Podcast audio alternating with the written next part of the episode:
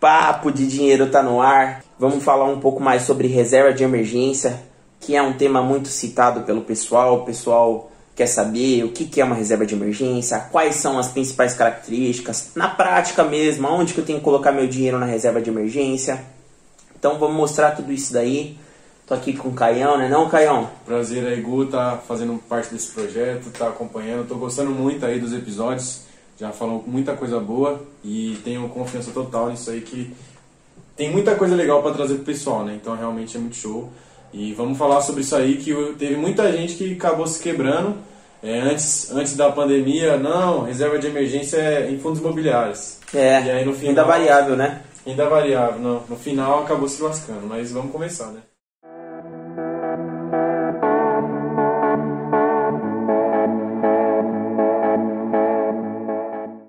Bom, então vamos lá, o que, é a tal da reserva de emergência? Reserva de emergência nada mais é que aquele dinheiro é, que você vai utilizar num caso de uma emergência mesmo, assim como fala o nome. Qual que é a característica principal da reserva de emergência? Quando acontecer algum imprevisto na sua vida, você tem um dinheiro reservado que muita gente colocava na poupança, é aquele dinheiro da poupança, num investimento melhor, é claro, que qualquer problema que aconteça, você tem uma, um dinheiro imediato mesmo para você conseguir sobreviver, né? Ah, bateu o carro, aconteceu algum problema né, na sua coluna, pode dar algum problema de saúde, problema com algum familiar que você, claro, não vai deixar na mão. Então, aonde, da onde vai ser esse dinheiro? Da reserva de emergência, nada mais é que isso. O pessoal também costuma chamar de colchão financeiro, colchão né? financeiro. a poupança, ou que seja. Mas realmente é aquele dinheiro que vai te salvar na hora que você precisar. A gente sabe que problemas acontecem e vão acontecer, né? A vida de problemas. Então você está preparado para ele, você ter aquele caixa ali aquele dinheiro, a prontidão é essencial em qualquer mundo, seja do investimento, seja da, de empreendimentos, qualquer coisa. E também te salva de você não, não tirar do que do seu eu do futuro, né? Muitas vezes você tem os investimentos, mas você acaba esquecendo da reserva de emergência dá um imprevisto na sua vida. Então você vai precisar tirar? Vai precisar tirar do eu do futuro. Só que se você tem uma reserva de emergência, você não tira lá da frente da sua aposentadoria. Você tira exatamente do dinheiro necessário para isso, do seu colchão. O colchão vai desinflar um pouco. O que você vai fazer? Depois vai bombear de novo ele. O que, que é o bombear de novo? Ó, oh, voltei a trabalhar, voltei a receber o dinheiro. Então você aplica novamente na sua reserva de emergência atinge ali um patamar que a gente costuma falar de seis meses, um ano, né? Seis meses, três meses, talvez para você que é um funcionário público, né? Não tem aquele risco de ser demitido a prontidão, né? Por qualquer besteira. Normalmente concursado, então ele tem essa segurança real. Então, ali uns três meses, se você quiser ser um pouco mais conservador, seis no máximo, mas para um funcionário público três meses está show. Para você que é CLT, né, vive aí a demanda, né, a mercê das leis trabalhistas, você também tem uma segurança. Então você tem o FGTS, você tem diversos benefícios que você também pode ocorrer. Só que o ideal para quem está nessa média também é de 3 a 6 meses, sendo 6 meses o ideal, um limite ali pelo menos, porque se der qualquer problema você consegue ter aquele dinheiro à prontidão. Agora imagina você um corretor de imóveis, aquele cara que pode vender três imóveis de uma vez e ficar seis meses sem receber nada. Então, para você que, que tem um emprego, você é um empreendedor, né? Tem uma reserva de emergência firme, uma reserva de emergência sólida. Porque realmente, o cara que é empreendedor, ele quer ter um mês de reserva de emergência. E o cara que é funcionário público, que é da segurança, ele quer ter um ano de reserva de emergência. Então, meio que você tem que balancear. Se você corre muitos riscos na sua profissão, você precisa estar tá com a reserva de emergência bem parruda. E se você corre poucos riscos na, né, no seu emprego, então a sua reserva de emergência pode ser mais tranquila. Você pode correr mais risco na renda variável, né? A gente vê isso muito no perfil do investidor também, né? Existem o conservador, moderado agressivo. Isso vai também para o mundo da, do trabalho, né? O investidor, o empreendedor, ele já é um nível agressivo, né? Então, que nem o Gustavo falou, às vezes o cara já é sabe que quanto mais dinheiro ele pôr na empresa dele, melhor, porque ele consegue gerar mais emprego, ele consegue fazer a máquina girar, jogar mais lenha na fogueira, né? O pessoal fala de você jogar mais lenha para o fogo ficar maior e gerar mais caixa. Só que se ele for com todas as apostas e acabar dando errado, que a gente sabe que pode acontecer, acho que no Brasil de 10 empresas, 5 não passam do, dos 5 primeiros anos, né? A taxa de mortalidade das empresas é muito alta.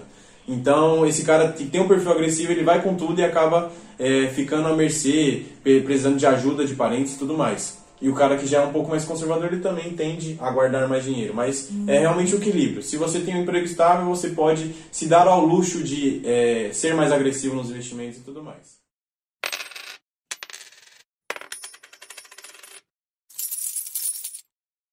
As características, então, né? O pilares dos investimentos são três características em todos os pilares: rendimento, liquidez e segurança. Show de bola. Então vamos falar sobre o primeiro, rendimento. É, o rendimento da reserva de emergência, ele não costuma ser muito alto. Pô, Gustavo, por que, que ele não, não é muito alto? Porque se você tem muita segurança, se você tem uma liquidez muito grande, ter os três é impossível. Você escolhe dois, tá? Então você escolhe sempre dois no mundo dos investimentos. Não dá para ter liquidez, segurança e uma rentabilidade muito alta. É impossível, tá? Se tiver isso aí, corre, que é uma Cuidado. pirâmide, é um golpe. Né? Quando a esmola é demais, até o Santos confia. É, não dá eu falo pra ter- você que sem, sem você fazer nada, o robô de investimento vai te dar 300. Você viu isso daí? Palhaçada, meu? mês, não sei É, 300% ao mês. Pô, se ele fizer 300% ao mês, se você fizer isso em juros compostos, o cara tá maior que o Brasil daqui a pouco. Isso é golpe, pessoal. Não, não acredita nessas palhaçadas, não.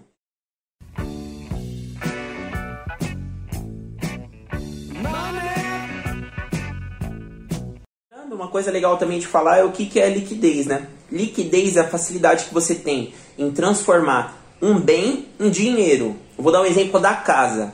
Para você quiser, se você quiser vender sua casa hoje, é fácil?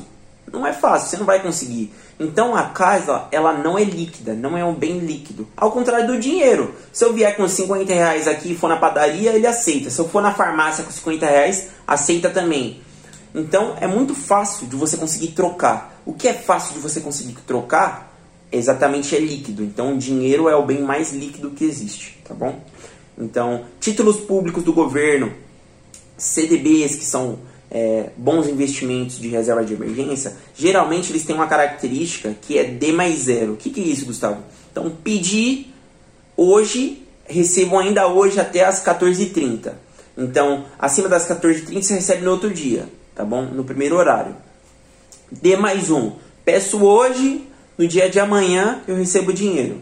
Então, tem essa característica, liquidez tem que ser rápida. Meu, bati o carro, o que, que eu vou ter que fazer? Vou ter que pagar o cara, não tem jeito pagar o conserto. Então, bati o carro, resgato o dinheiro e eu vou conseguir ter no próximo dia útil. Beleza?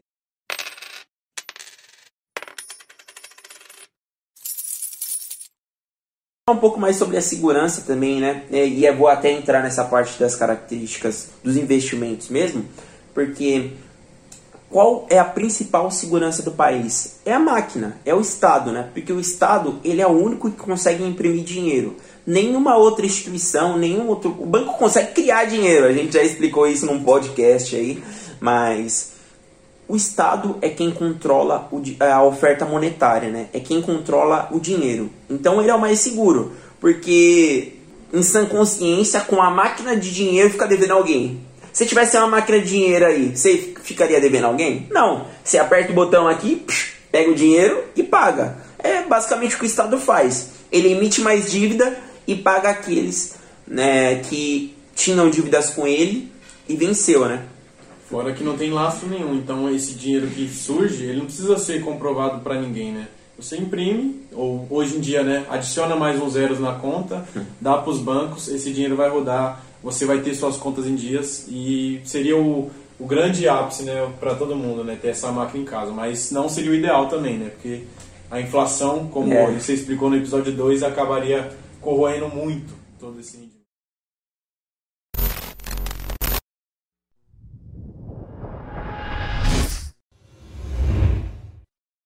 Qual que é, a- qual que é o principal investimento para você colocar sua reserva de emergência? Hoje, Tesouro Selic. Você vê. Tesouro Selic. Por que Tesouro Selic? Porque ele é um investimento que acompanha os juros brasileiro. Então, o juros brasileiro ele pode ser negativo? Pode ser negativo. Mas ele vai estar sempre acompanhando a taxa Selic, que é a principal taxa da economia brasileira. Hoje ela está muito baixa, ainda está em 2,75. A expectativa é que até o fim do ano ela esteja em 4, de 4 a 5%. Então, se o dinheiro vai render 5% ao ano, hoje rende 2,75%. No ponto a gente falou dos bancos, tá? Os bancos, é, através de quais produtos? Através do CDB. CDB, eles existem CDBs hoje em dia que tem a característica de estar atrelado ao CDI. O CDI é o Certificado de Depósito Interbancário, que é o, a taxa de juros que os bancos cobram um do outro para emprestar dinheiro. Então, isso ficou como um benchmark, ficou como um padrão de mercado, o CDI. Então, você tem que buscar produtos que tenham uma rentabilidade de no mínimo 100% do CDI, tá? Que seria muito próximo ao Tesouro Selic, tá? O, a taxa Selic e o CDI, elas são muito próximas ali. Então, 100% seria no mínimo os títulos públicos, né? Como os bancos eles são mais arriscados, então tem que estar nessa paridade. Você consegue acessar eles por corretoras, até pelo próprio banco, dependendo do banco que você tiver, mas o ideal é você usar uma corretora famosa, né? O shopping de investimentos, como o Gustavo gosta de falar, consegue te oferecer produtos melhores, com a rentabilidade mais interessante e até em diversos bancos. Se o Itaú está pagando 80%, por que, que, eu posso, por que, que eu vou comprar esses 80%? Se eu posso pegar 100% em um banco também é, bem estruturado, que não vai quebrar e tudo mais. É, inclusive eu tenho conta no Itaú e estava dando uma pesquisada lá, achei o Itaú com um CDI com 100%. Ele estava oferecendo um produto 100% do CDI com liquidez imediata. Eu falei, opa, show de bola. Itaú, o maior banco da América Latina, dá lucro constante, índice de Basileia bom, mobilidade bom. Falei, opa, show de bola. Eu vou colocar minha reserva de emergência aqui, pelo momento da dinâmica pública, a dívida brasileira está subindo muito e esses juros aumentando, aumenta a dívida e ficar uma bola de neve brasileira, então eu falei, meu, é, tá meio perigoso colocar título público do governo. Imagina esse deságio que está hoje, 0,22, explodir para ir para 1 e para 2. Então, se explodir, o preço do título vai cair. Então isso é perigoso. Eu falei, meu, vou tirar aqui e vou colocar no Itaú, que o Itaú dá lucro, infelizmente, né, falar isso, eu sinto mais confiança no Itaú do que no Brasil, tá? Por isso que eu fiz essa alocação. Então, né, falamos de dois produtos essenciais para qualquer reserva de emergência. Se você não tem, comece a fazer ela agora. Separa 50 reais aí que está sobrando na carteira. Se estiver sobrando, já deixa na gaveta, você já tem sua reserva ali. Começou ela agora e já começa a planejar, porque é necessário ter né, uma reserva de emergência. Você não pode se dar ao luxo de é, ficar na mercê de que as coisas deem certo, né? Que a gente sabe que é muito difícil dar tudo certo na nossa vida. É, todo mundo aqui já pode ter passado por problemas e se não passou, vai, vai passar, passar, e se passou, vai passar mais ainda. Eu tenho uma visão que é possível fazer a sua reserva de emergência junto com os investimentos. Claro que você vai dedicar uma parcela muito maior para a reserva do que para os investimentos. Pense o seguinte: se você tem um custo de vida de dois mil reais e você quer fazer seis meses, dois mil vezes seis, doze mil. 12 mil, vamos supor que te sobra no fim do mês mil reais. Você vai conseguir fazer esses 12 mil reais somente em um ano. Só que a bolsa brasileira ela sobe e desce, sobe e desce. Assim, em um ano, talvez você possa perder esse ciclo de alta da bolsa. Então, assim, eu acho interessante você desses mil, ah, vou colocar 400 reais na minha reserva de emergência e vou aplicar para o meu eu do futuro 600. E você vai colocando aos poucos, entendeu? Até você montar. Ah, Gustavo, tô com a minha reserva de emergência pronta. Ah, então esses mil reais agora vão para o seu eu do futuro. Vão para o projeto do carro que você quer comprar novo, vai para o projeto é, da viagem que você quer fazer, da casa que você quer mudar,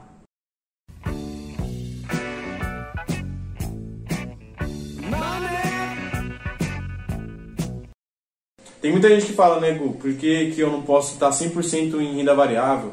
Às vezes o cara já tem muita capital, já tem muito dinheiro, fala, pô, não precisa disso aí, entra muito dinheiro e eu não preciso dessa reserva de emergência. Teve muita gente que fazia isso antes da pandemia.